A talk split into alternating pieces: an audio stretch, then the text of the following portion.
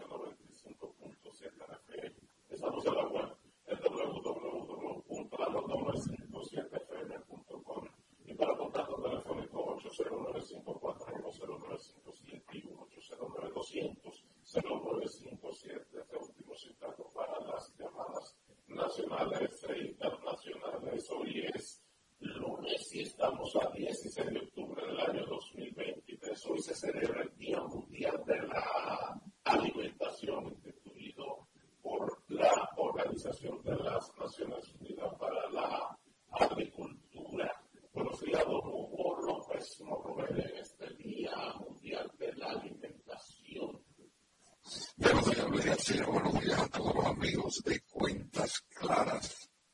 La alimentación que cada día se le hace a la gente más difícil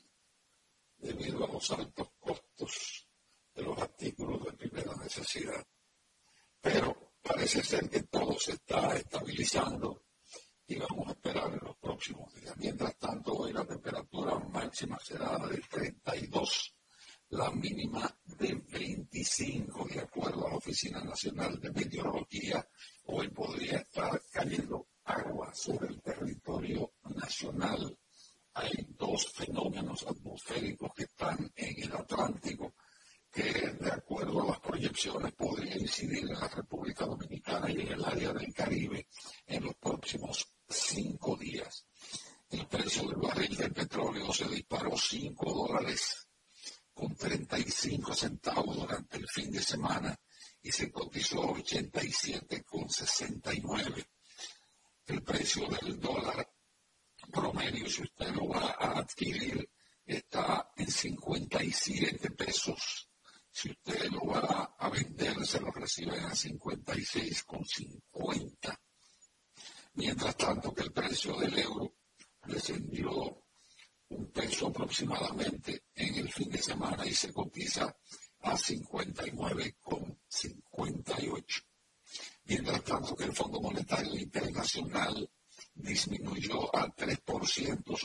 de crecimiento para la economía de la República Dominicana para este año.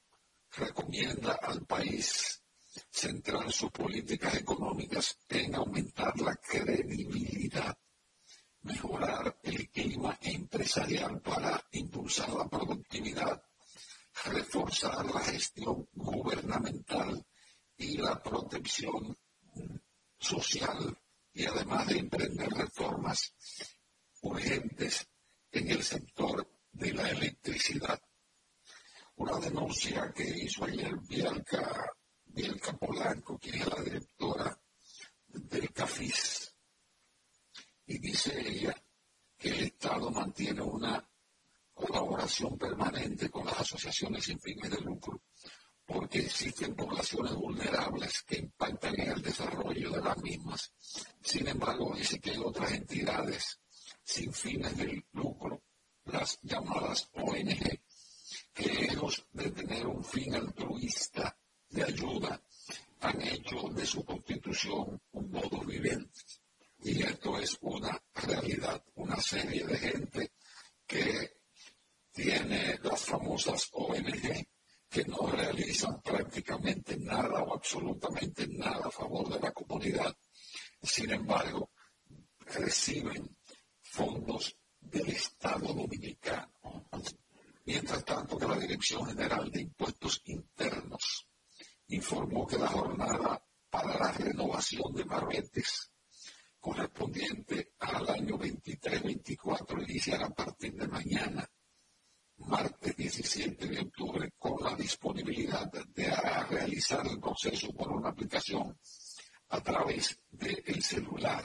Se podrá renovar de manera electrónica a través de la página web de la entidad recaudadora y desde la aplicación DGII móvil hasta el domingo 14 de enero del año 2024. La ventaja es que los precios para la adquisición de los marretes se va a mantener sin ningún tipo de alzas y esto es una buena noticia. Hoy en Dajabón vamos a ver si finalmente se abre el mercado porque está supuesto a que hoy eh, los mercados de las fronteras abran. Sin embargo, eh, los haitianos mantienen eh, la medida de no abrir la frontera. Vamos a esperar a las ocho y media, nueve de la mañana de hoy, a ver cuál va a ser la actitud adoptada por las autoridades del vecino país. Vamos a ver de, todas las cosas que usted ha dicho, eh, a tomar en cuenta el tema del barrio del petróleo. Saben que en esa zona eh, del Medio Oriente, donde están eventos del enfrentamiento entre Israel y la autoridad, no es realmente la autoridad de Palestina, sino el enfrentamiento en la franja de Gaza, porque Palestina está dividido en dos zonas. Una que es más grande, más amplia, que es Cisjordania, y la otra la franja de Gaza. Y en la franja de Gaza tiene control el movimiento considerado terrorista Hamas. Y ahí es donde está el conflicto de Israel, luego de que el sábado pasado este grupo atacara misericordiamente a, a Israel y Israel ha respondido a una ofensiva y un enfrentamiento brutal con pérdida enorme de vidas humanas. Y entonces esto podría, podría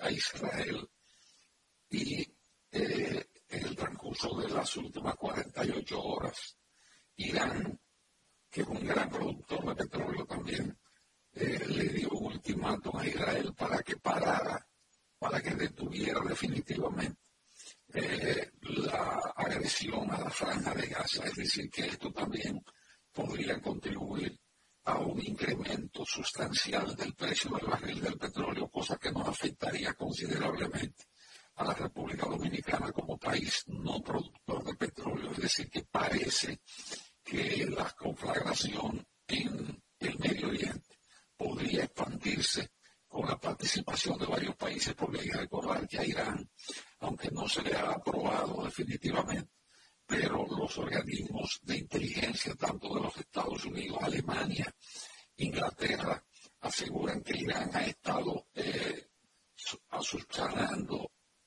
o atizando. no atizando, no supliendo con armas.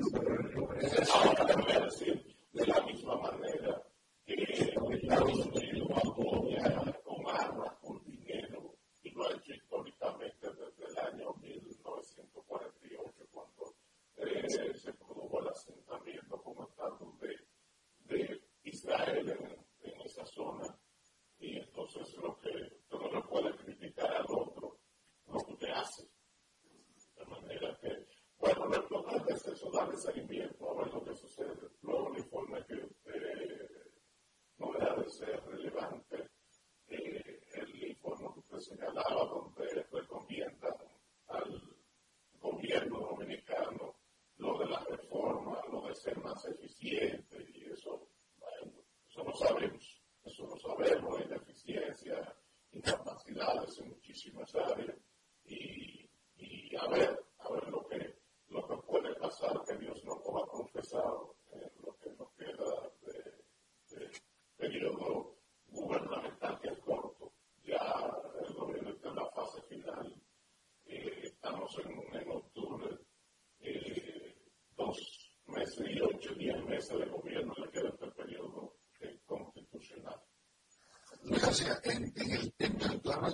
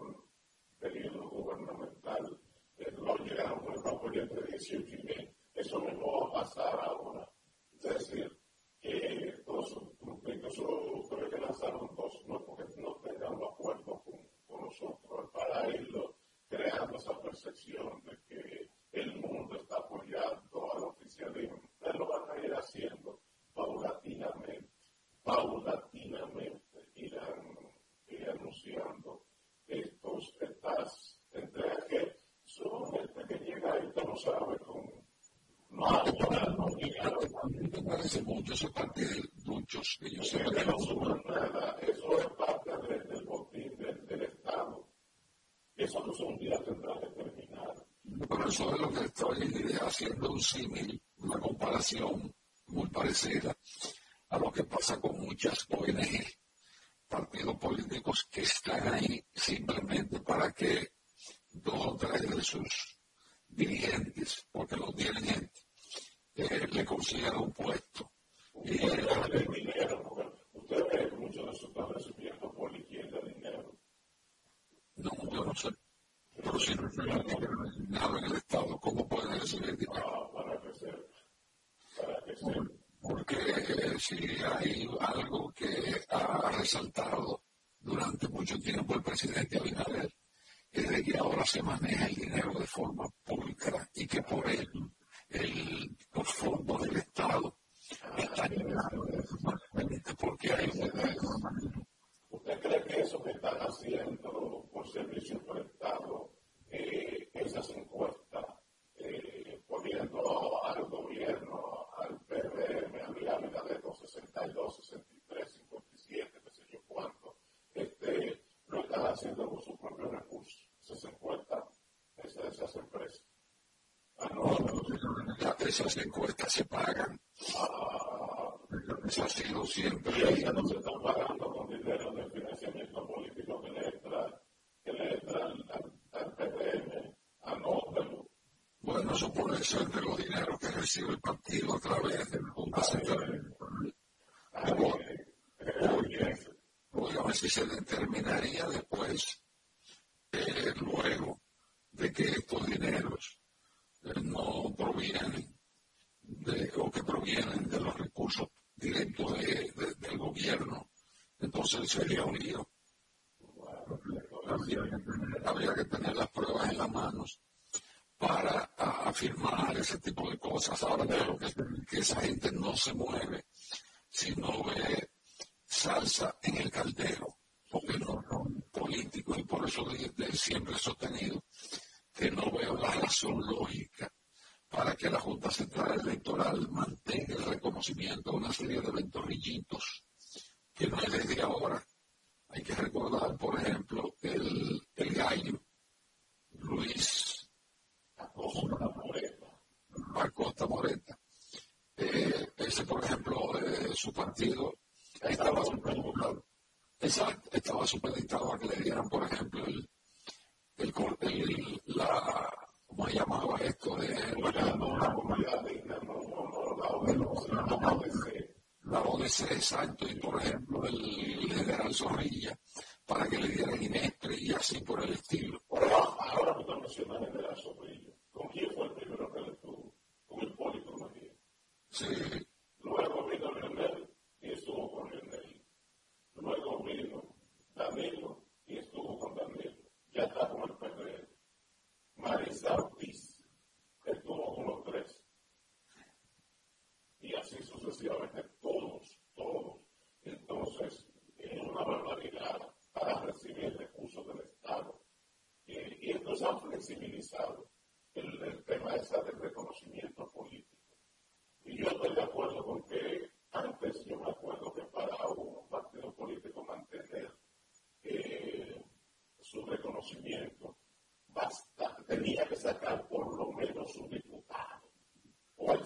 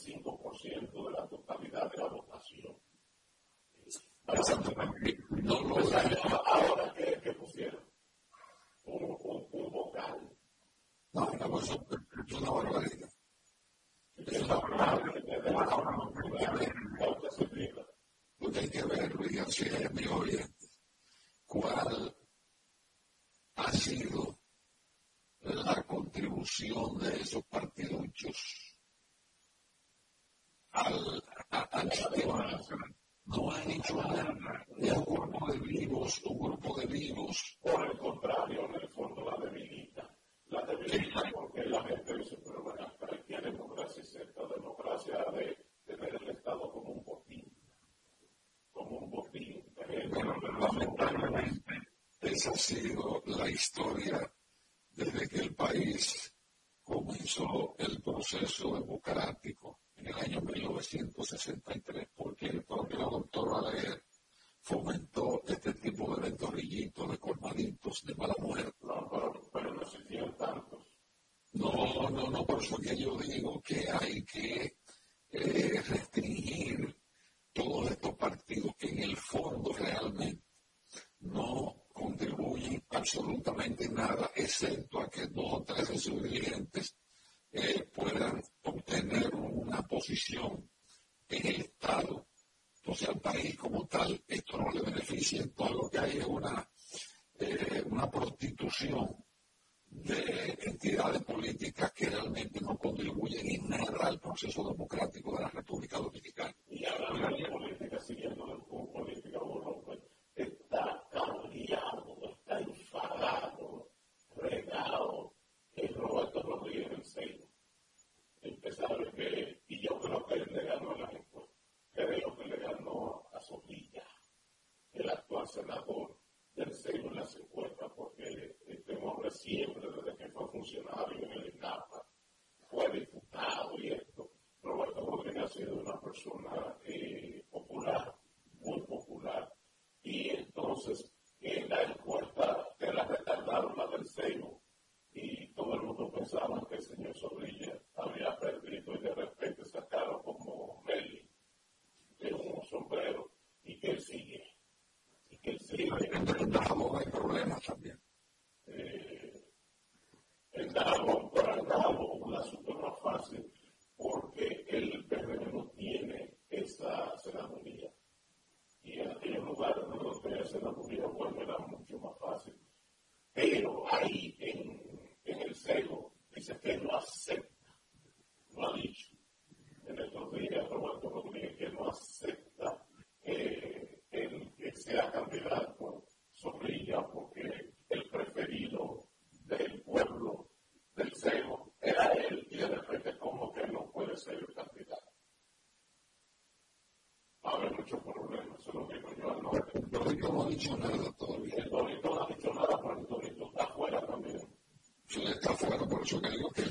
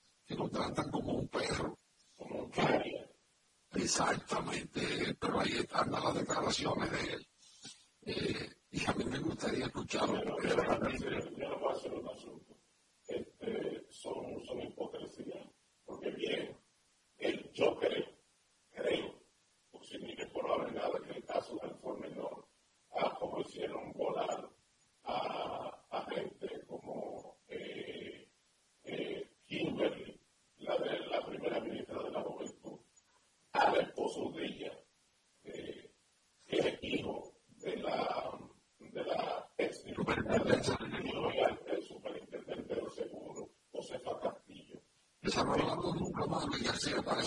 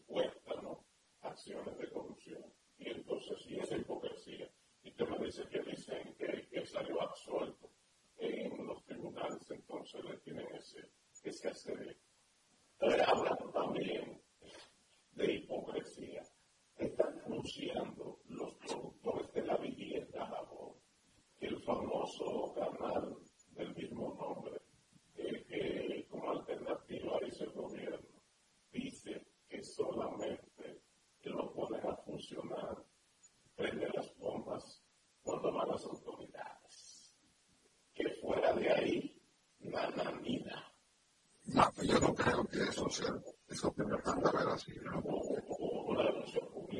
No sí, yo la, yo la vi, la, yo la vi, pero realmente como que resulta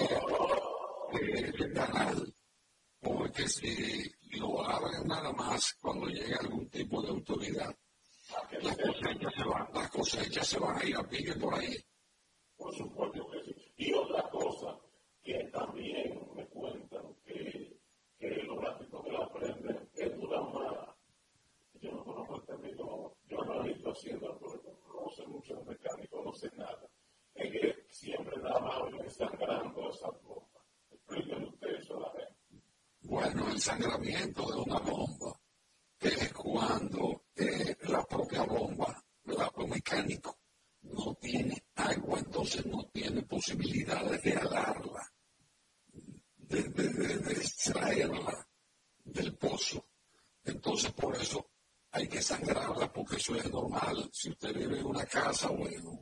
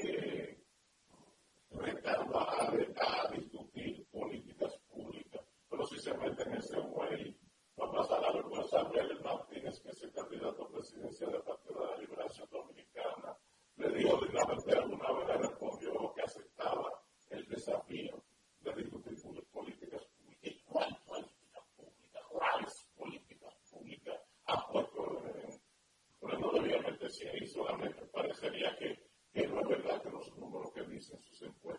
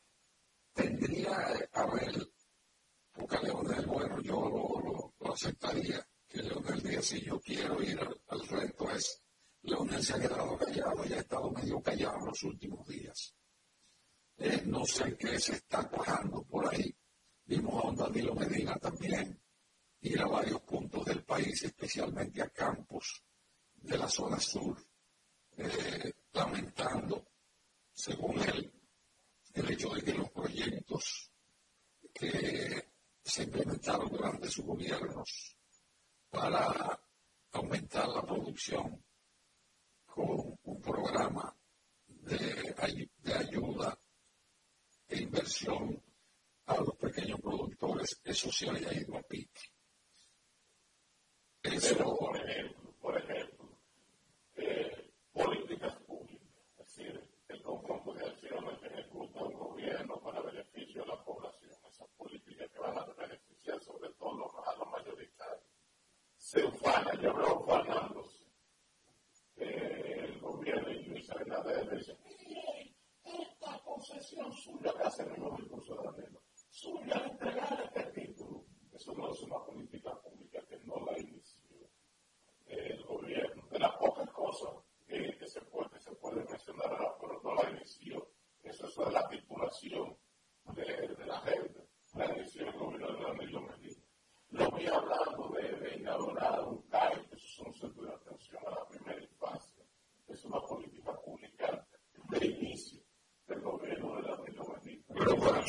todavía hace un poco se le da continuidad al Estado.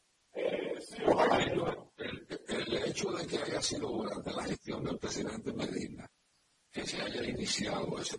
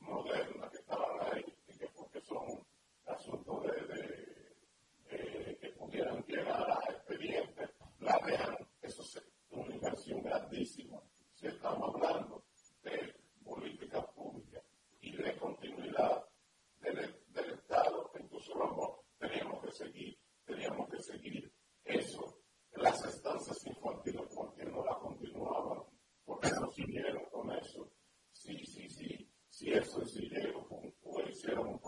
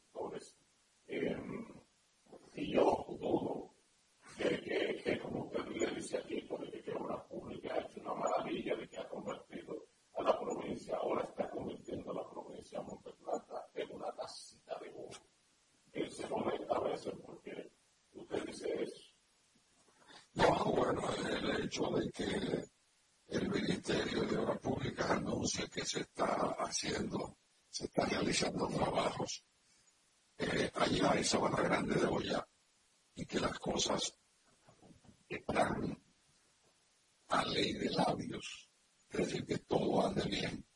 Yo simplemente estoy dando la información ahora. Me hubiese gustado oír la opinión de Don Kiko para que me hubiese informado levantar todo mal.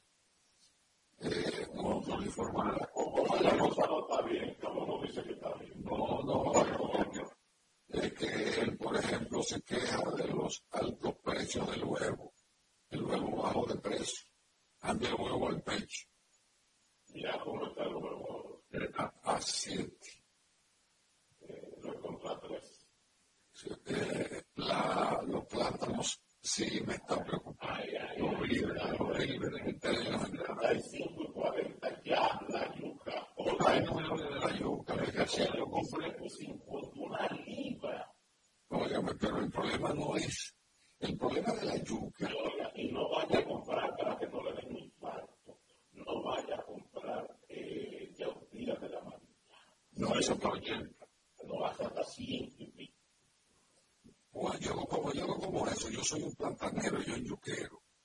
Ahora eh, compré cinco libras de yuca en el supermercado. Y realmente, qué desengaño, qué fracaso. La yuca no sirve, no, hay, no compre yuca.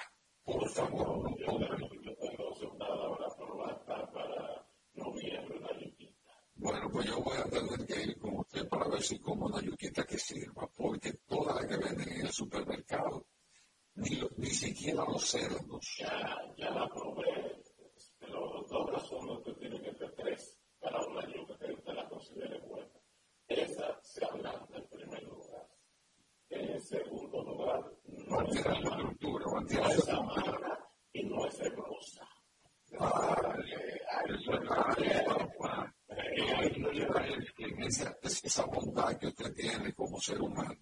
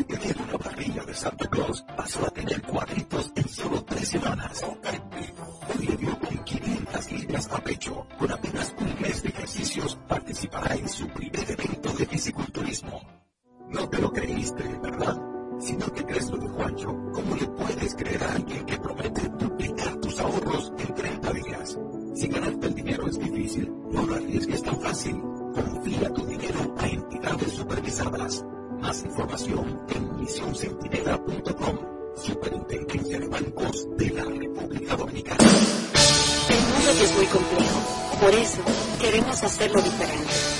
Simplificarte la vida. Para empezar, pondremos todos tus servicios, móviles y del hogar, en un solo plan, con más internet y aumento de velocidad a un solo precio. Así de simple. Y este es solo el comienzo.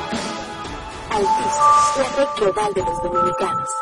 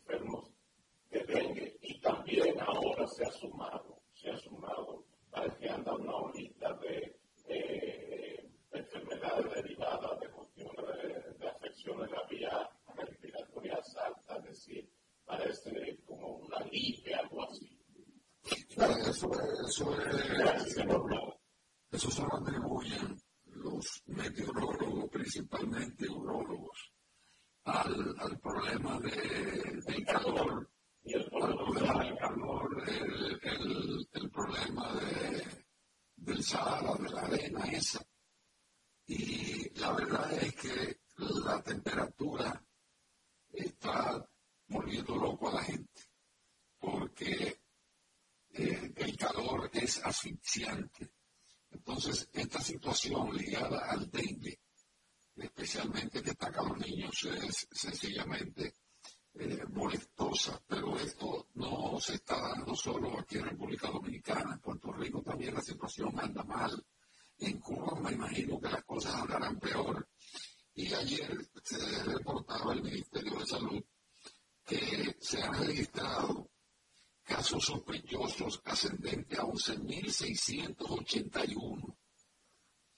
En la última semana apenas se reportaron 1.180. La la población presenta síntomas febriles, vómito, dolor de cabeza o dolores musculares.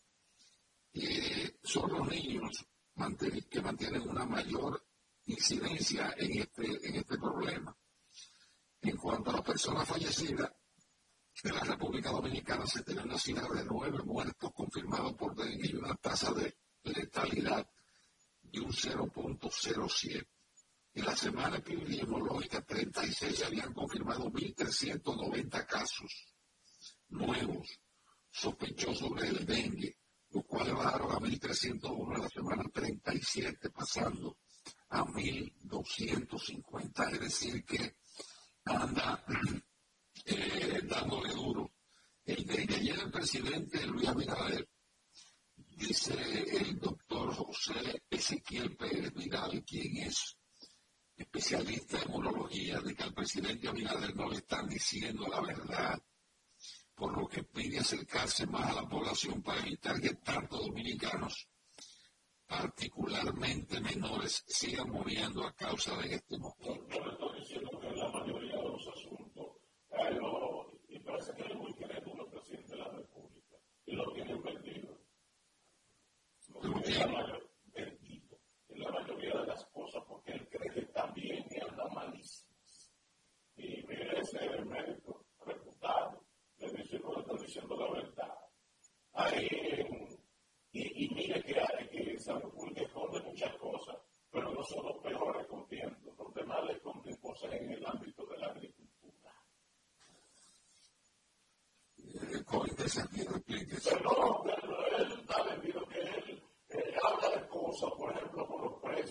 sabe que realmente por dónde andan los precios y vende que, que nosotros hemos avanzado y hemos mejorado en esta materia de sanidad, los hospitales están abastecidos y aquí las enfermedades están controladas de que abastecidos de que entonces él lo dice y por la forma en que lo dice el presidente de la República, es que cree lo que mí me llevan. Porque yo le voy a decir, usted como presidente de la República, usted tiene que creer, o si no, es el ruido, una anarquía, en lo que, por ejemplo, le diga cualquier funcionario, porque se supone que lo último que puede hacer un funcionario es irle a mentir al presidente de la República. porque esto lo que puede hacer un presidente es no estar atento y creer todo lo que le dicen los funcionarios. Ahí está el Estamos de acuerdo, pero el presidente tendría que estar más chivo que un chivo, como se dice. Bueno, porque debería. Porque la verdad, la verdad es de que eh, si el ministro de Agricultura, por ejemplo, le dice usted, bueno, la producción de huevo subió 3 millones, entonces usted se volvería loco el hecho de usted decirle, no, eso no es verdad. entonces, si, si, si, el, si en su casa le dice que se acabó la leche, ¿qué usted va a creer? Eso no una ley, pues eso va a ser lo que. Mandar al menos investigar, chequear, porque yo veo que la casa de Hugo. No, no, pero entonces lo que vamos a ver es un caliezaje. Ah, pero es así, usted tiene que contratar, porque al fin y al cabo, usted es el jefe del Estado, usted es el jefe del gobierno, usted es el presidente de la República. Y usted buscó a defender el país. Si yo soy el presidente de la República, y como amigo, creyendo en la capacidad que usted tiene en un sector determinado, y yo lo designo, y usted viene y me da un informe técnico y me dice, mire, la, los plátanos están a 10 pesos. Como yo no tengo tiempo de ir al supermercado, yo le voy a creer y voy a decir que el plátano está 10. Y debe ser lo correcto que le informen la, con veracidad al presidente de la República. Entonces el presidente no va a decir los plátanos están a 100 pesos cuando realmente el informe del Ministerio de Agricultura dice que van a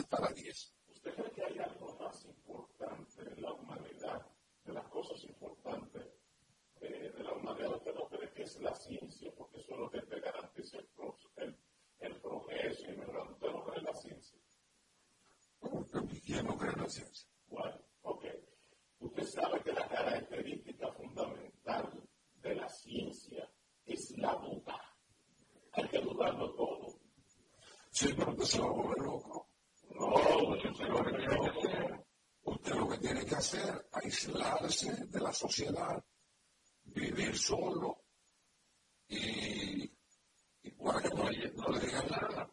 ¿Usted que el presidente no le mintieron sobre la realidad de, de la frontera con la que se maneja? Es probable, ahora ya le voy a decir. Ah, no es que es probable, es primero, tanto que cometió muchos errores y ahora lo está pagando el país. Bueno, pero yo le voy a decir, ¿usted cree? Y le voy a poner un ejemplo. Que el presidente inferior Danilo Medina, le iban y le decían, en caso de que se compruebe en justicia, que su familia y allegados estaban en cosas no muy claras. Se, cree que alguien se atrevería a decírselo? Eso, eso, eh, vamos a verlo después, después que, que, que lo condenen, si sí lo condenan. Porque se ha querido, se ha querido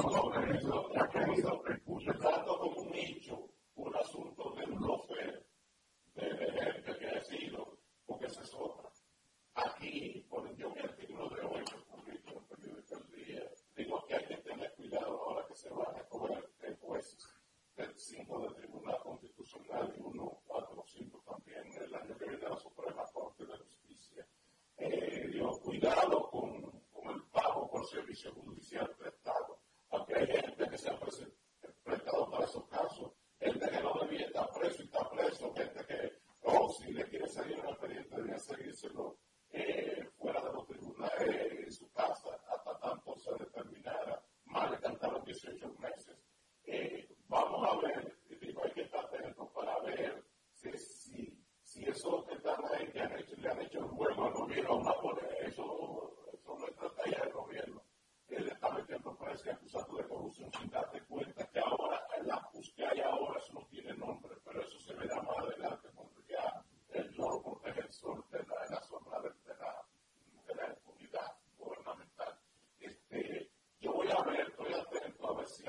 eso sale premiado en el Tribunal Constitucional ahora que está pues, abierto el, el Consejo Nacional de la Banca. ¿Cuáles, ¿Cuáles son esos que usted entiende que han hecho trabajo para que lo tomen en cuenta y salir premiado? Porque está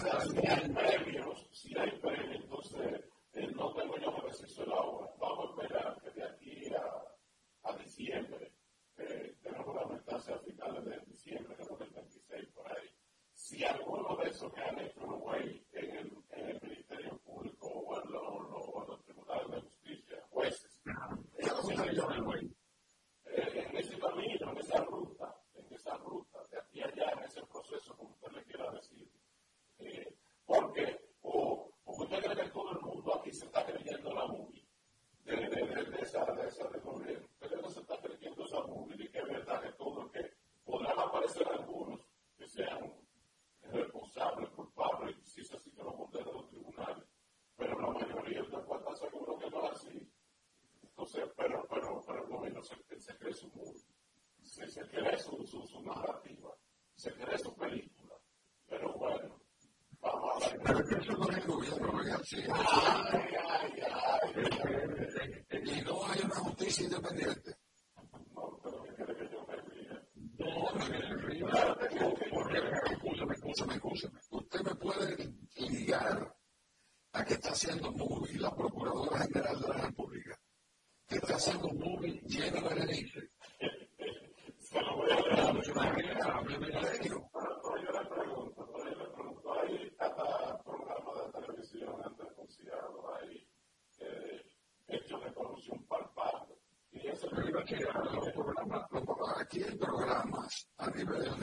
sociale,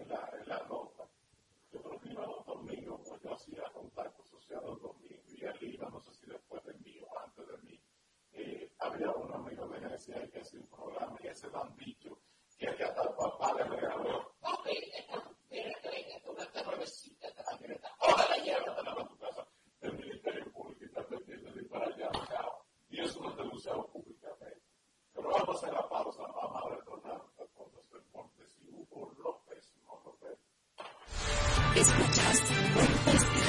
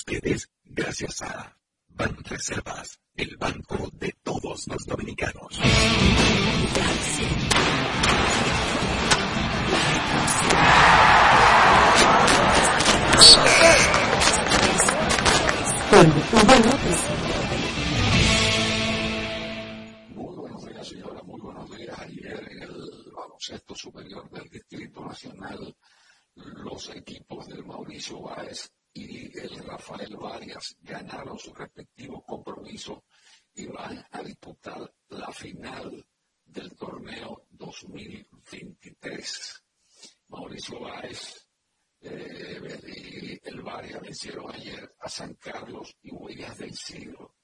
Eh, la serie inicia mañana y está pactada a un 7-4. Ambos combinaron combinados quedaron con registro de 2 y 0 en la semifinal, aún todos contra todos, de tres choques en total para cada equipo, que junto a San Carlos, que quedó con 0 y 2, y también Huellas con 0 y 2, se inicia mañana a partir de las 8 de la noche en el Palacio de los Deportes de Santo Domingo.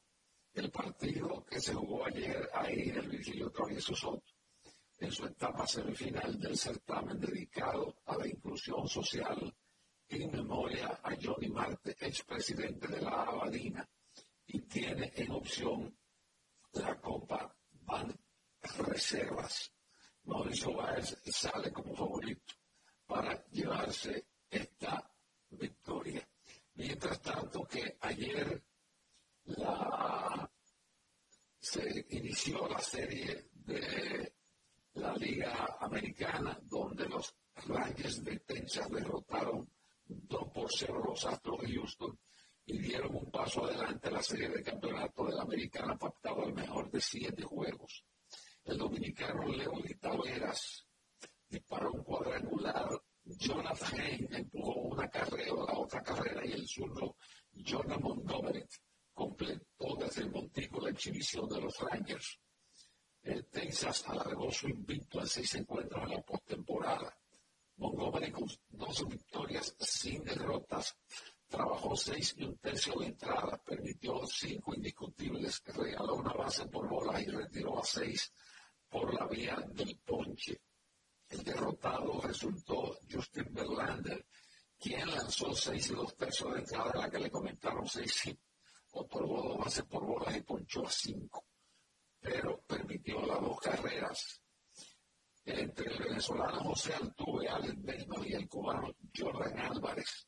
que son los primeros tres bateadores en la alineación de los Astros, se fueron de 11-1 con tres ponches para Álvarez. Los Rangers presionaron a Belander y rompieron el hielo en la segunda entrada cuando John Haynes, despacho indiscutible, que eh, facturó la primera carrera. Los Astros amenazaron en el cuarto con tres hombres, es decir, la base llena cuando la cuenta iba por dos outs, pero Montgomery nuevamente sacó al equipo del apoyadero sin permitir anotaciones al ponchar al venezolano Martín Maldonado. Hay que decir que el dominicano Leody García, García disparó también sencillo y cuadrangular y tuvo un excelente desempeño en el jardín central. El dominicano Héctor Neri lanzó ahí un tercio de capítulos por el conjunto de los Astros sin anotaciones, ponchó un bateador. Y él también, y que ya no Brian Abreu completó un episodio sin permitir carrera, logrando dos ponches para el conjunto de los Astros de Houston. Bueno, hoy también eh, se van a medir de nuevo ambos equipos y donde el futuro, diría yo así, de los Astros va a depender lógicamente, de un lanzador dominicano. Ayer el Comité Olímpico Dominicano que tendrá una misa hoy de despedida para los atletas que van para eh, Chile, para Santiago de Chile, eh, definió su delegación, unos 300, 238 atletas van a participar, 166 son hombres y 72 mujeres. La avanzada delegación ya se encuentra en Chile desde el pasado martes, que encabeza Juan Félix, director técnico del COP, y dijo que el total de deportistas eh, ya allí están instalados en unos edificios que fueron asignados a la delegación dominicana. Reitero que el COP hará hoy esa misa. Mientras tanto, que eh, hoy se va a continuar frente a Barbados eh, la serie de naciones de la CONCACAF. La República Dominicana derrotó a Barbados en su casa cinco goles por cero y hoy en el estadio Félix Sánchez se va a continuar el segundo enfrentamiento. Mientras tanto que Moca, el equipo de San Sebastián en el torneo superior de baloncesto logró victoria y se colocó a uno en el centro. Eh, San Sebastián está en este momento enfrentando a el conjunto de Don Bosco.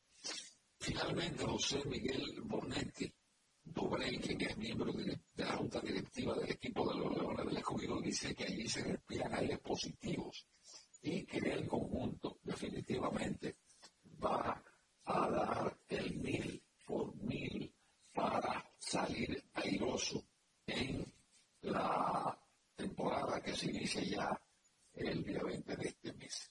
Finalmente, los dominicanos saben cuánto ganaron en el 2023 Grandes Ligas. 446 millones de dólares. 446 millones de dólares. Una cifra bastante respetable. Señores, ahí en cuentas claras, son las 8 y 1 minutos. Retornamos en breve. Este segmento llegó a ustedes gracias a Ban Reservas, el banco de todos los dominicanos. Gracias a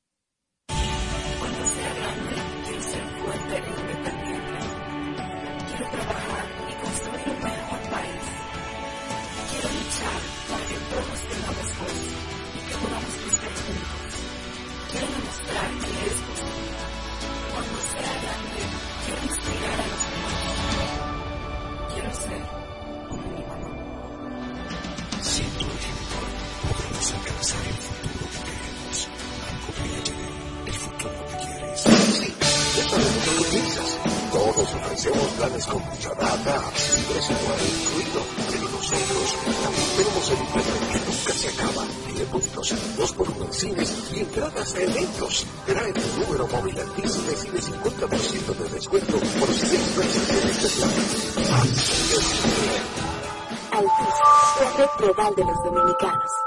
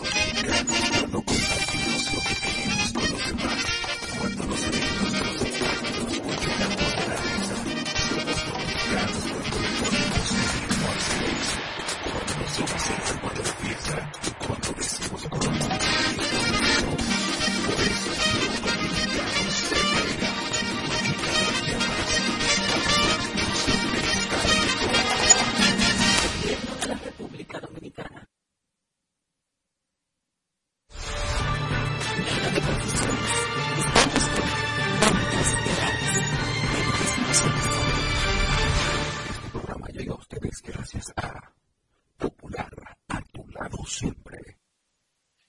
Gracias por continuar en sintonía con la nota 95.7. Muy buenos días, don Hugo López, don Roberto Luis García y don Sergio que han estado en la primera hora del programa. El mamá y un servidor, Wilkin de la Cruz, nos incorporamos a partir de este momento. Hoy tenemos una, interesa, una interesantísima entrevista con un invitado que es local, pero que pudiésemos decir que también es internacional por el lugar donde se encuentra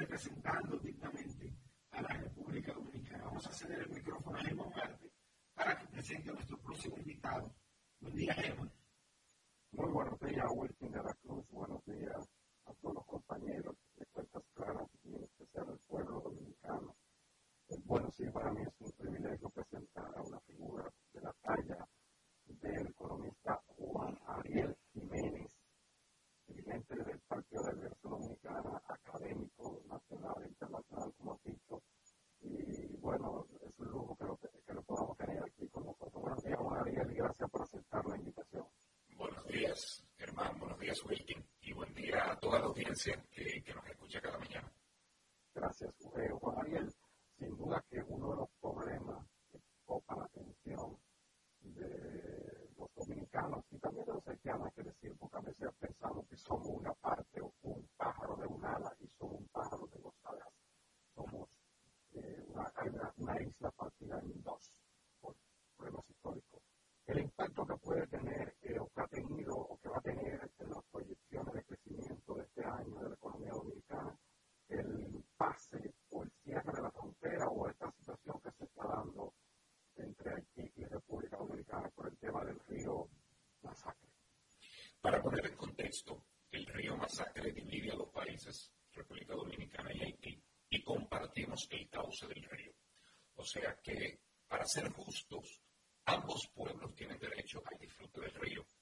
Lo que pasa es que en Haití, un grupo de empresarios haitianos, que hay que aclarar que no es el gobierno haitiano, un grupo de empresarios haitianos se han dado a la tarea de desviar el cauce del río para tener un mayor aprovechamiento de las aguas. Este desvío fue discutido en mayo del 2021 en la Comisión Mixta Bilateral en el que participa la Cancillería Dominicana con una serie de entidades y la Cancillería haitiana. Y debemos decir que la Cancillería Dominicana aprobó las obras de cauce, del desvío del cauce del río. Eso está escrito y publicado por la Cancillería. No solamente eso, sino que el equipo técnico... Así como, así como se hizo. No, es que no estaba el diseño técnico. Eso es lo que sorprende, que la Cancillería haya dado una aprobación a algo que no tenía un diseño técnico y no tenía un estudio ambiental. Entonces, fue un acto de absoluta irresponsabilidad de la Cancillería Dominicana en el marco de la Comisión Mixta Bilateral que en mayo del 2021, publicado todavía en las redes de Cancillería, haya dado esa aprobación. Pero escúcheme, profesor Juan Ariel Jiménez, pero eh, se dice que ese, ese canal se viene construyendo desde el año 2018, que incluso hubo conversaciones entre el presidente dominicano y hoy ahora asesinado el presidente eh, Jonel Moïse antes de que la tragedia pero cuando se montaron en la frontera y que se había hablado este, de este proyecto. Y que se le había dicho que no, el gobierno dominicano bajo ninguna circunstancia toleraría que se haga tal obra. Eso se discutió varias veces en el pasado. De hecho, se le dio por escrito la negativa al gobierno haitiano en el gobierno pasado, mientras que en este gobierno, en mayo del 2021, se da la aprobación, incluso se dice en la declaración conjunta, en un documento emitido por el Ministerio de Medio Ambiente y Recursos Naturales, que también firmó el INDRE, que esta obra no representaba un peligro para la disponibilidad de agua en República Dominicana. Lo que pasó fue que en julio de ese mismo año, por un tema político, el gobierno decidió cambiar la narrativa. Y al decidir cambiar la narrativa, el gobierno dominicano del PRM decide cambiar la narrativa por un tema mediático y ahí empieza entonces, digamos que un conflicto que nos tiene una situación bastante incómoda. Este año el gobierno dominicano toma varias decisiones. Primero es que militariza la frontera, envía miles de efectivos militares y de equipamiento militar a la frontera. También decide el cierre fronterizo comercial y migratorio. Y esto es importante porque cerrar la frontera siempre se puede hacer para el flujo de bienes, que es el comercio, o para el tránsito de personas, que es el migratorio. El gobierno dominicano decidió ambas. Y la suspensión de las emisiones de visa desde Haití en Haití. Entonces, ¿dónde viene, dónde radica el problema? Lo primero es que tenemos que pensar qué tan efectivas pueden ser estas medidas. Yo he publicado por escrito que estas medidas de presión no son efectivas cuando el agente que está cometiendo la agresión es lo que se conoce en relaciones internacionales como actores no estatales. Los actores no estatales siguen una lógica distinta a los gobiernos. Entonces, cuando el gobierno dominicano decide cerrar la frontera, afectando a los productores nacionales, y ya voy a hablar del impacto económico, pero no tiene efectividad en hacer que quienes están construyendo el desvío del cauce del río cambien de decisión. Lamentablemente estamos teniendo un daño a la economía dominicana sin ningún beneficio, como se ha visto que este grupo de, empresarios haitianos siguen con el desvío del río. Y de hecho, ya han avanzado bastante. ¿cuál es el impacto para la economía dominicana? Lo primero es decir que, según informaciones oficiales, el último, el último estudio de la frontera lo hizo el Banco Central en el año 2016-2017 y se publicó en el 2018. Establece que hacia Haití se exportaban en ese entonces cerca de 895 millones de dólares de manera formal y 332 millones de dólares de manera informal. O sea, estamos hablando de que las exportaciones hacia Haití superan los mil millones de dólares, lo que lo convierte en uno de los principales socios comerciales de República Dominicana. No como Estados Unidos, obviamente, pero sí entre los cinco principales socios comerciales. Sobre todo en algunos productos como son los productos agropecuarios, leche, huevo, algunos cultivos, productos agroindustriales, cemento, elementos Exactamente. Algunos elementos para cocinar como los condimentos, embutidos, sobre todo queso, pastas. Entonces hay mucho, mucha exportación hacia Haití. Y en un segundo lugar están todas las zonas francas que se han establecido en la frontera en el marco del acuerdo o, o el acto del gobierno de Estados Unidos, que se conoce como HELP, la iniciativa para la recuperación de Haití, que permite que productos generados en la frontera con alto valor agregado en Haití puedan entrar a Estados Unidos con aranceles preferenciales. Y eso ha hecho que muchas empresas dominicanas suplan a esas zonas francas haitianas que, por cierto, están también en el lado dominicano. Entonces, esa cadena productiva se ha roto esto afecta a la economía, claro que sí, una economía que está muy debilitada. Todo indica que este año vamos a tener un crecimiento cercano al 2% en el mejor de los casos. Por primera vez tenemos un crecimiento tan bajo en un año es una crisis como la crisis bancaria del 2003 o la crisis del COVID de 2020. Primera vez que tenemos un crecimiento tan bajo. Bueno, y, y también la crisis eh, financiera internacional de 2008 tuvimos un bajo crecimiento, 2008-2009. Entonces, ¿qué pasa? La República Dominicana ya viene con una economía debilitada. Este es un golpe adicional que yo estimo disminuiría el crecimiento, claro que sí, pero tampoco un gran impacto. Porque, insisto, las exportaciones a Haití serían cerca de mil millones de dólares. Estamos, estamos hablando de algo es cerca del 1% del Producto Interno Bruto, más o menos, poco menos del 1%. Esto también tendría un impacto en aumentar la pobreza, sobre todo en la zona fronteriza, que ya de por sí es la más pobre del país y que depende mucho del comercio con Haití. Y lo que más preocupante, lo que es más preocupante es que no tendría efecto alguno en evitar que estos grupos haitianos sigan viviendo el río. Entonces es una medida económica errada, y así se le ha dicho desde el principio al gobierno. Dicen la Asociación de Empresas Industriales de Haití que lo conveniente es deshacerse de esa dependencia República Dominicana y buscar otros sufridores, otros mercados, México, Guatemala, donde quiera, para no depender de esa, eh, de, de, de República Dominicana. ¿Cree que le conviene a los haitianos esta decisión? ¿Que es sostenible eso para ellos? Es difícil, eso se puede decir en un acto de valentía y de heroísmo nacionalista, pero la verdad es que eh, la economía sigue una lógica de reducción de costos, no una lógica de, de, enseñar testosterona. Entonces, claro, eh, y eso aplica para el gobierno también, que, que en un afán de, de tener una victoria mediática, continúa cometiendo errores que pagan los dominicanos.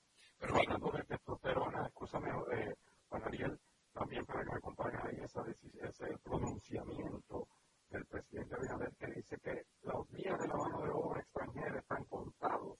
¿Cuánto aporta esa mano de obra o qué tan dependientes son o qué tan independientes podemos ser? ¿Cuál es el costo operativo, el costo de la, de la producción que puede tener esa mecanización de que se hable y si es posible en el corto mediano plazo? Voy a responder eso luego de concluir el punto anterior. No es tan fácil para un país alguno redibujar su red de suplidores. Entonces, no será fácil para Haití establecer nuevos mecanismos de importación. Las, las aduanas haitianas y los puertos haitianos no son efectivos por eso es mucho más cómodo el tránsito de productos por la frontera. Y además eso aumenta mucho los costos de, de transporte. Entonces, quieran o no, siempre van a estar dependientes los unos de los otros, porque también nosotros importamos algunos productos. Entonces, muy fácil decirlo, muy difícil hacerlo, salvo que lo estamos obligando a que lo hagan por haber cerrado nuestras fronteras. Y ahí, sí, ya obviamente eso va a repercutir en las exportaciones dominicanas de mediano plazo, pero nunca nos van a poder sustituir.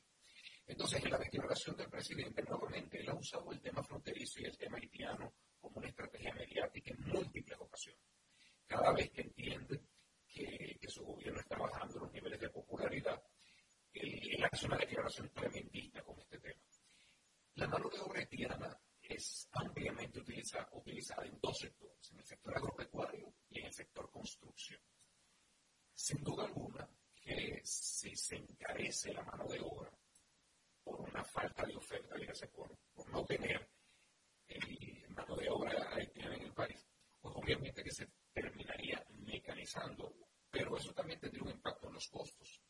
O sea, eso, eso aumenta los costos de producción, es lo primero. Y lo segundo, ni siquiera Estados Unidos lo ha logrado. Entonces, la verdad es que este es un gobierno que se caracteriza por hablar mucho y hacer poco. Y esta no es más que una ocasión más en la que, en la que hacen una promesa grandilocuente y al final no logran absolutamente nada, como fue el tema de la frontera. Movilizó decenas de miles de militares a la frontera, hizo un espectáculo mediático. Y yo les pregunto, ¿qué ha pasado con eso? Absolutamente nada porque este gobierno sigue una lógica mediática, no una lógica racional de políticas públicas. Hola, bien. En síntesis, entonces a República Dominicana le conviene esa mano de obra barata, o esa mano de obra, no importa que no sea barata, pero mano de obra al fin y al cabo, el sector producción, el sector construcción y el sector agrícola. Yo no diría le conviene, porque cuando se dice le conviene, hay que ver qué elemento de comparación se está utilizando. Yo lo que digo es, la abundancia de mano de obra hace que los métodos de producción sean poco mecanizados y además que tengan menores costos de producción. Pero por otro lado, por supuesto, pero por otro lado, si se reduce la mano de obra haitiana, se tiene que mecanizar la producción se encarecen los costos, pero también se crean más empleos para los dominicanos. O sea que, por un lado, abundancia de mano de obra haitiana permite bajos costos de producción, pero mayor desempleo en la República Dominicana. Si por el contrario limitamos mucho la mano de obra haitiana, se tienen mayores costos de producción, pero más empleos para los dominicanos. Y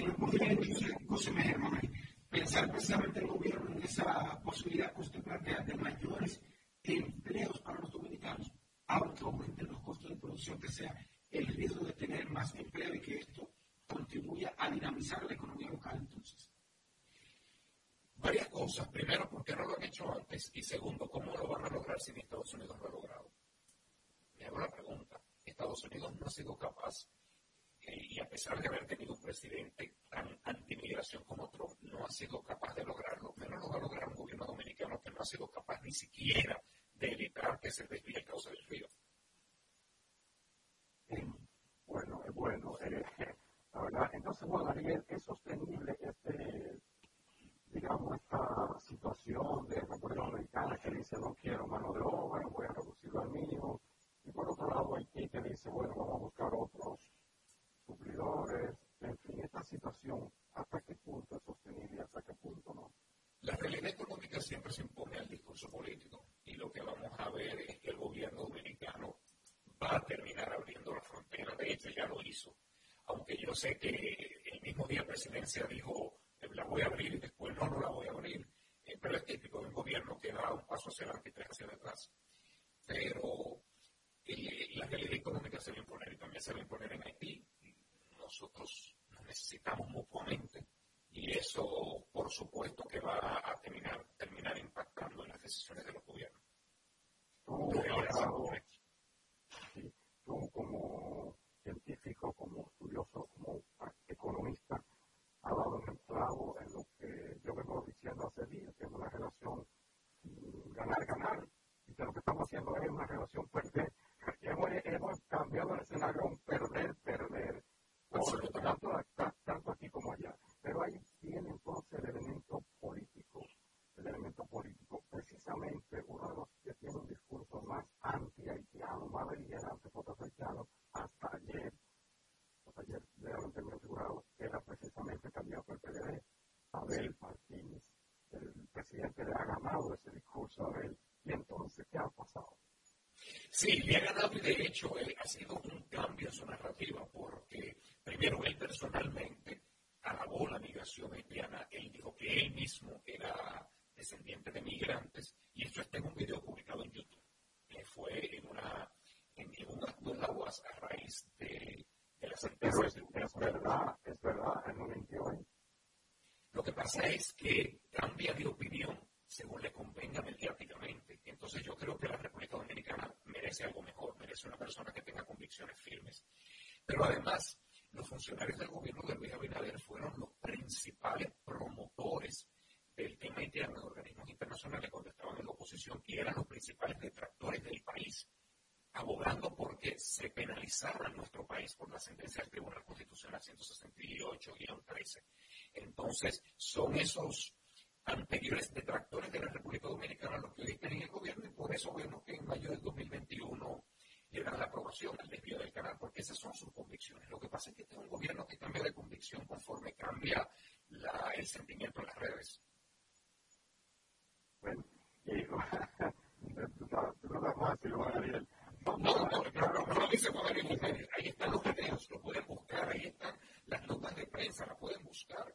Entonces, hablemos con la verdad de una vez por todas el gobierno dominicano que defina una línea de política migratoria y que no use el tema simplemente como un espectáculo mediático. Si se fijan, todos los 27 de febrero el presidente Abinader hace un gran llamado nacional a definir el tema y que no quieren absolutamente nada porque no le interesa.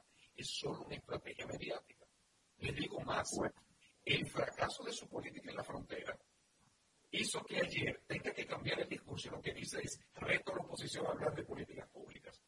O sea, claramente un, presidente que no tiene nada bueno que mostrarle a un país tiene que vivir hablando de la oposición porque no puede hablarle al dominicano promedio. Estamos hablando entonces de que es una decisión que la medida que se han tomado respecto a Haití en este caso a que son insostenibles para Guadalajara desde el punto de vista económico. Tienen un efecto económico.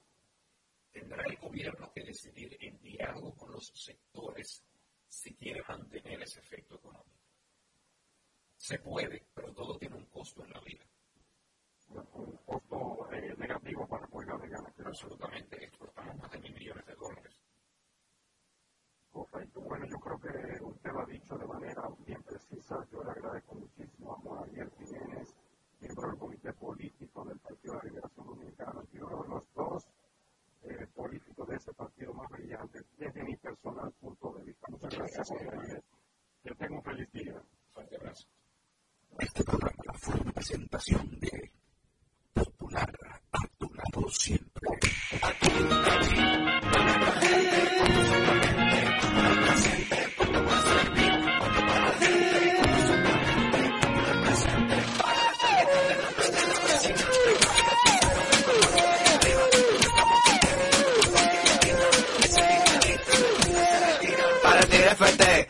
Cargar tu cel, que.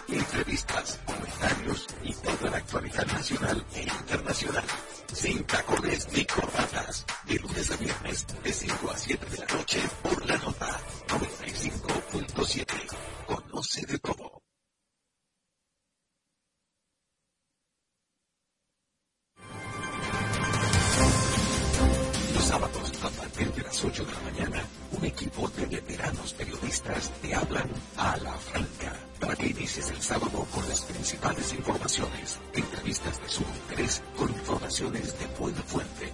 Germán Marte, Carlos Rodríguez, Bartolomé de Chams y Starlin Taveras. Y junto a ellos, la doctora Talía Flores con su sección de salud. Ellos te hablan a la franca cada sábado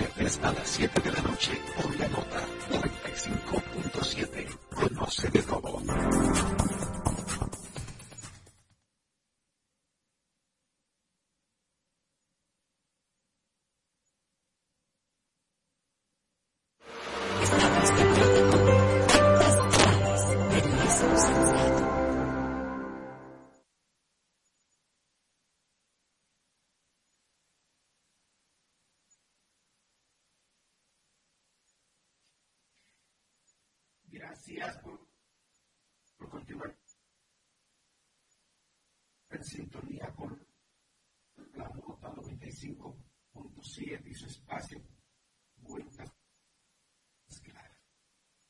Miren,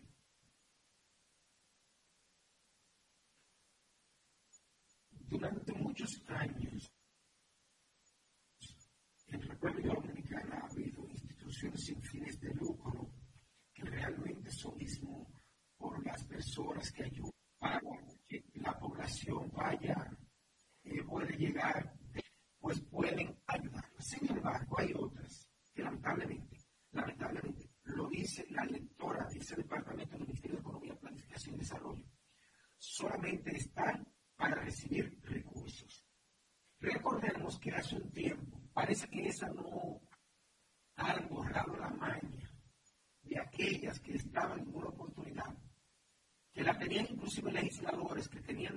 23, que no tenía ni dirección física, ni teléfono, ni nada, que era un papel donde decía que funcionaban y no funcionaba absolutamente nada. Y su objetivo era así, simplemente captar recursos y, y no hacer nada. La directora del Centro Nacional para el Fomento y la Promoción de las Asociaciones Sin Fines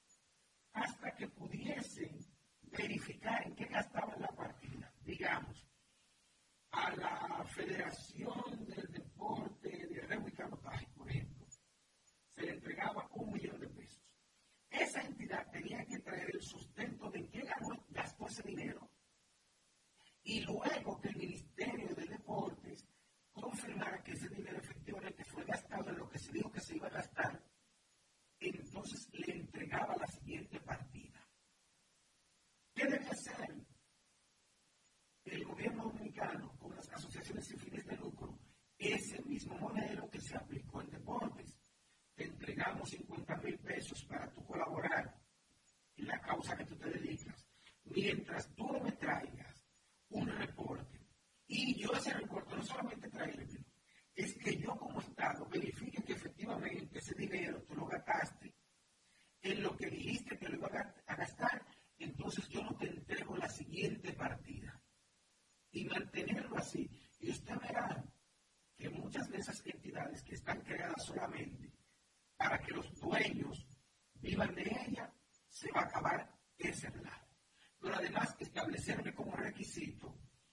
gracias.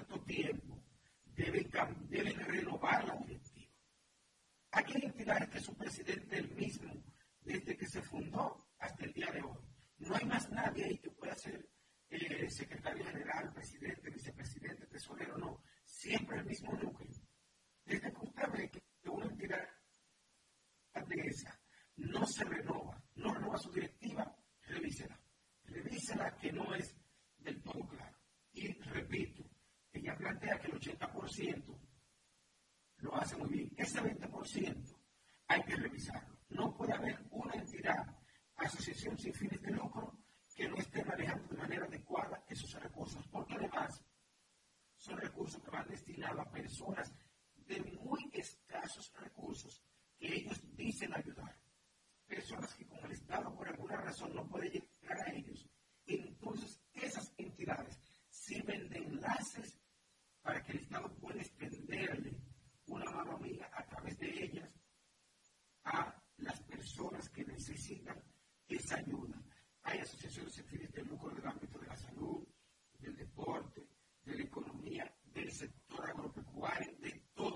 se imagina.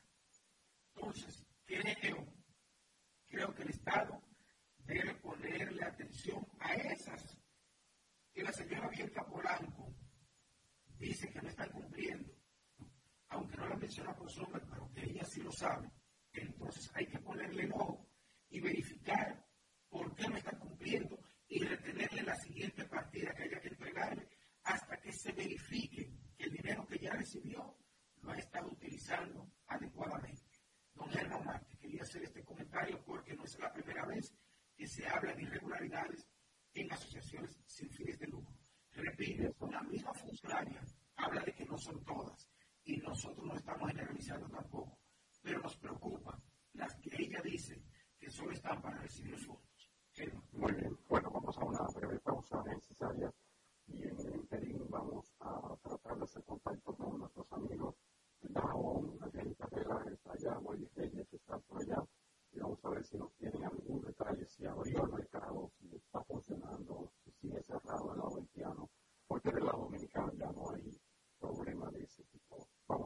los análisis y cuando retornemos ya sabremos.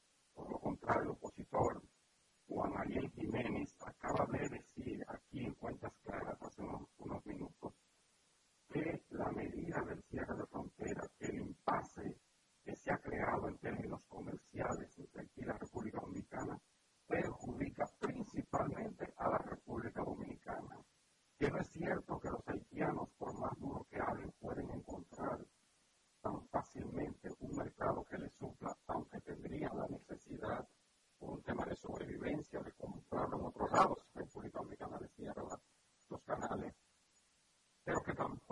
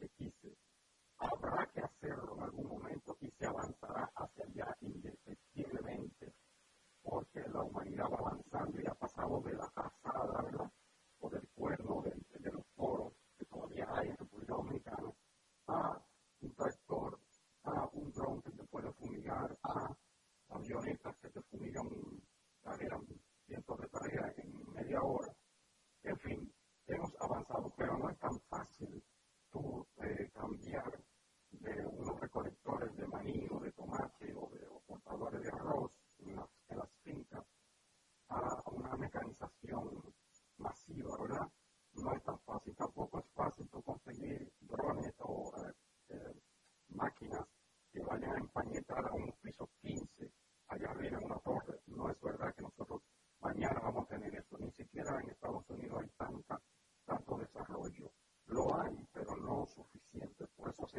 la mano de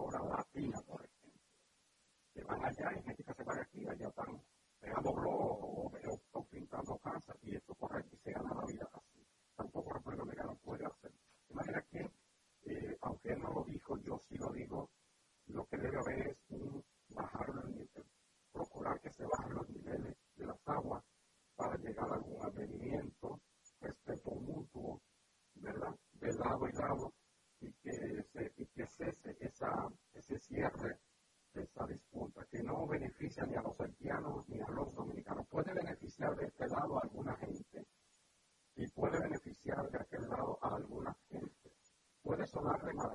我们。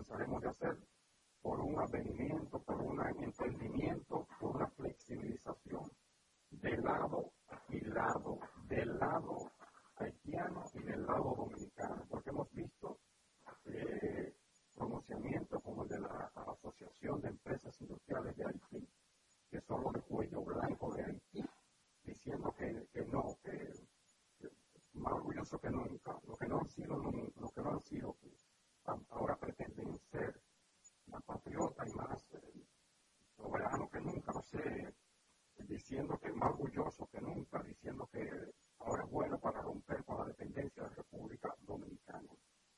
Lo sigue siendo la metida de pata de aquí y lo sigue siendo la metida de pata de allá. Y así no se resuelven los problemas.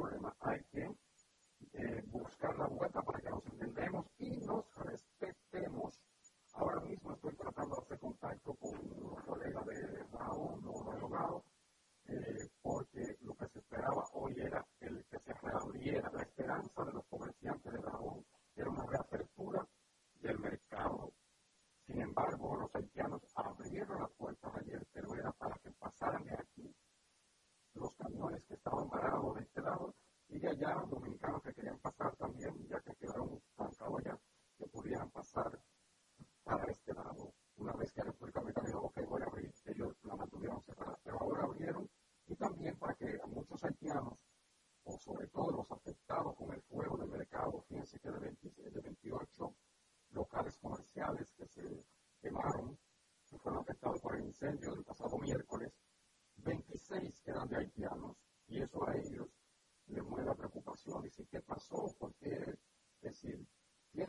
sus, sus reservas sobre eso. Vinieron a, hacer como un levantamiento de los daños sufridos y a llevarse la mercancía que pudieron salvarse. Pero algunos de ellos, me decía mi colega Argenis Carrera, que está allá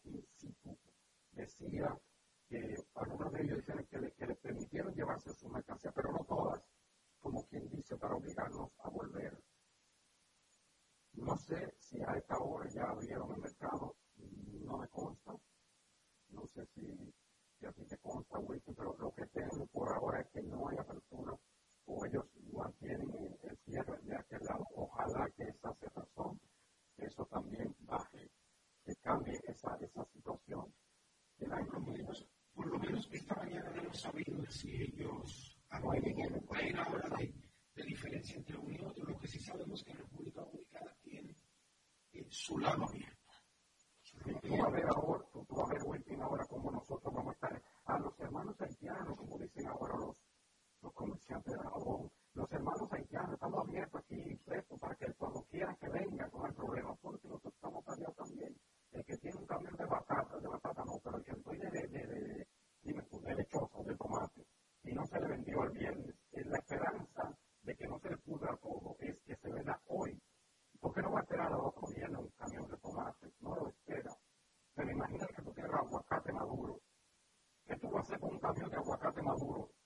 bien, la pago otro bien.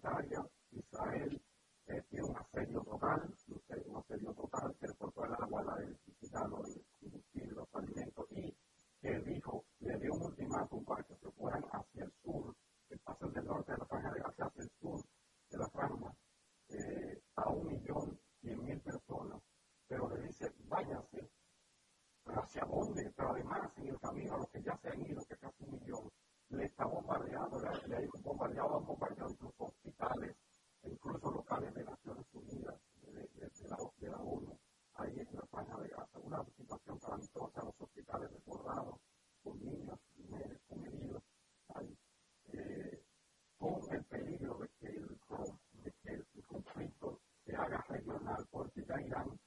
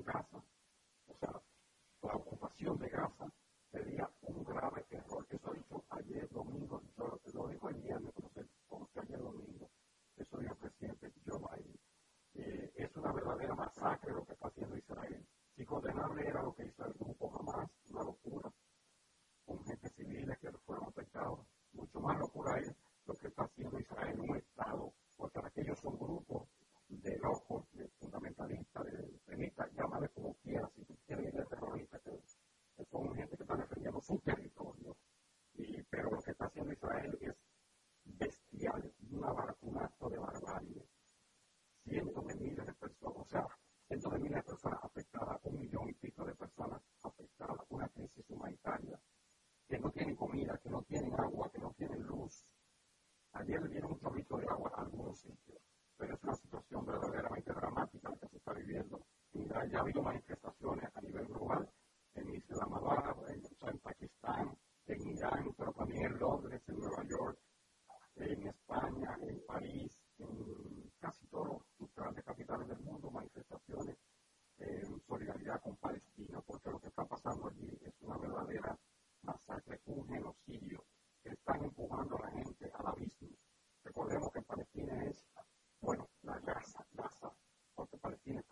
en dos, los trozos, Cisjordania por un lado y Gaza por el otro. Y en la franja de Gaza es un territorio de 40 kilómetros de largo por 10 de ancho. O sea que, tú corriendo, hay gente que ya a esta hora, hoy ha caminado 10 kilómetros, trotando, ahí en el mirador. En el mirador tú caminas 10 kilómetros, hay una hora, dos horas y media, o una hora y media, como mucho, trotando, o sea, a pie.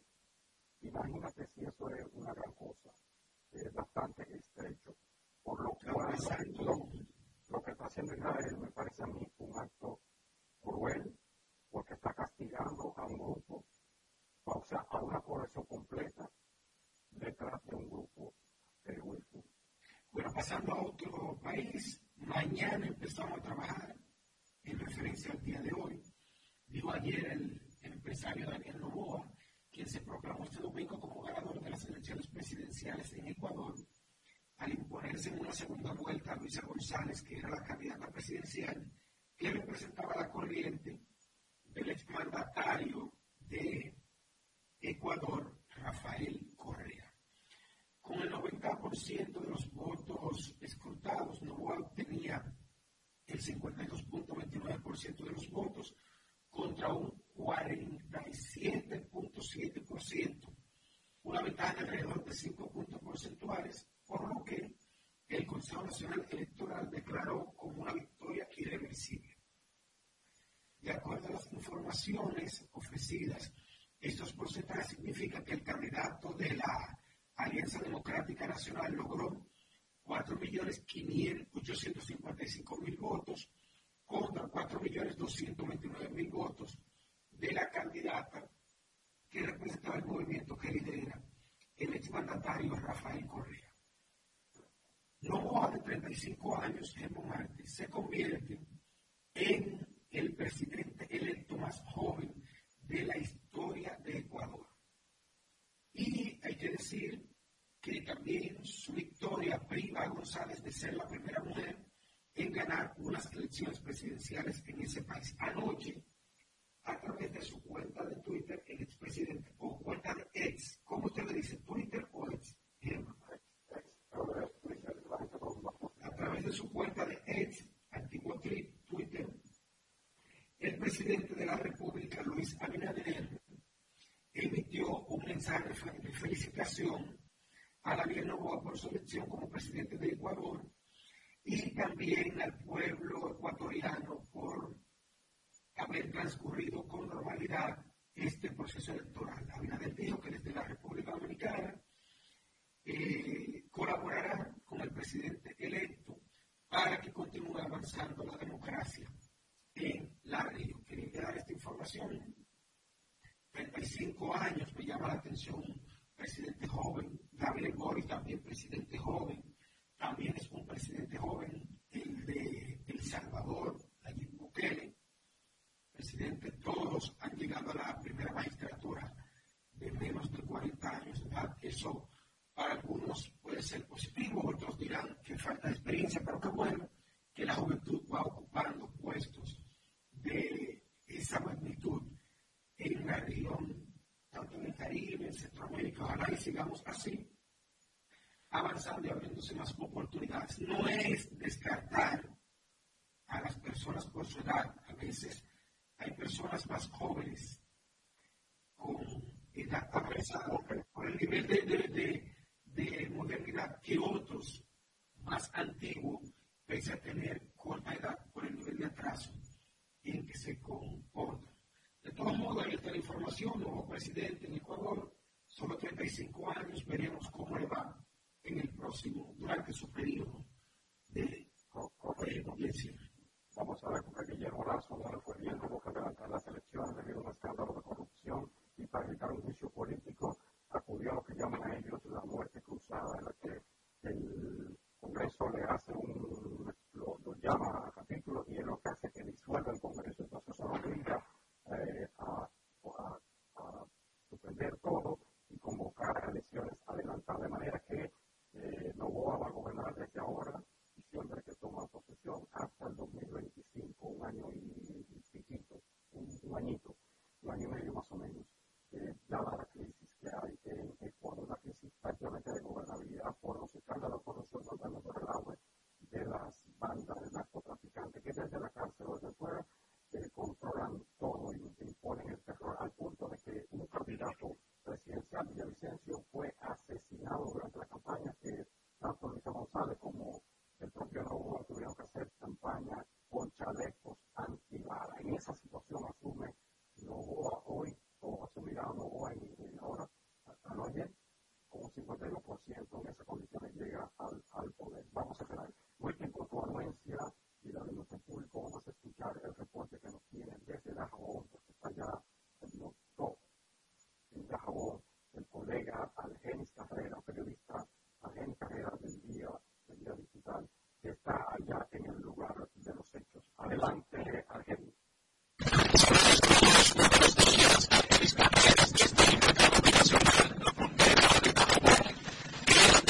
se vive la mañana de hoy es que las autoridades dominicanas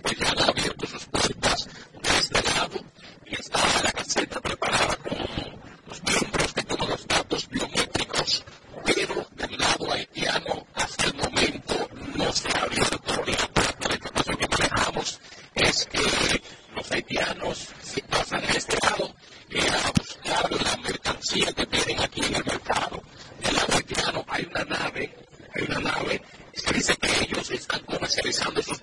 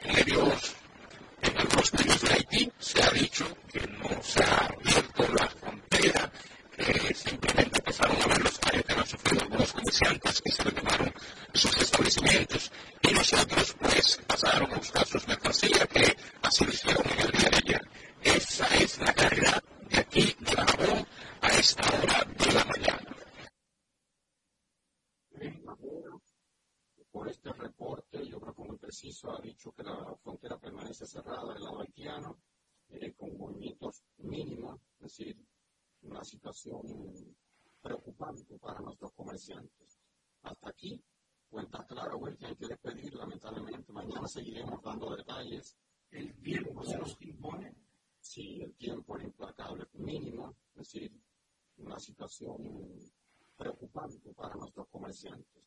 Hasta aquí, cuenta claro, güey, que hay que despedir, lamentablemente. Mañana seguiremos dando detalles.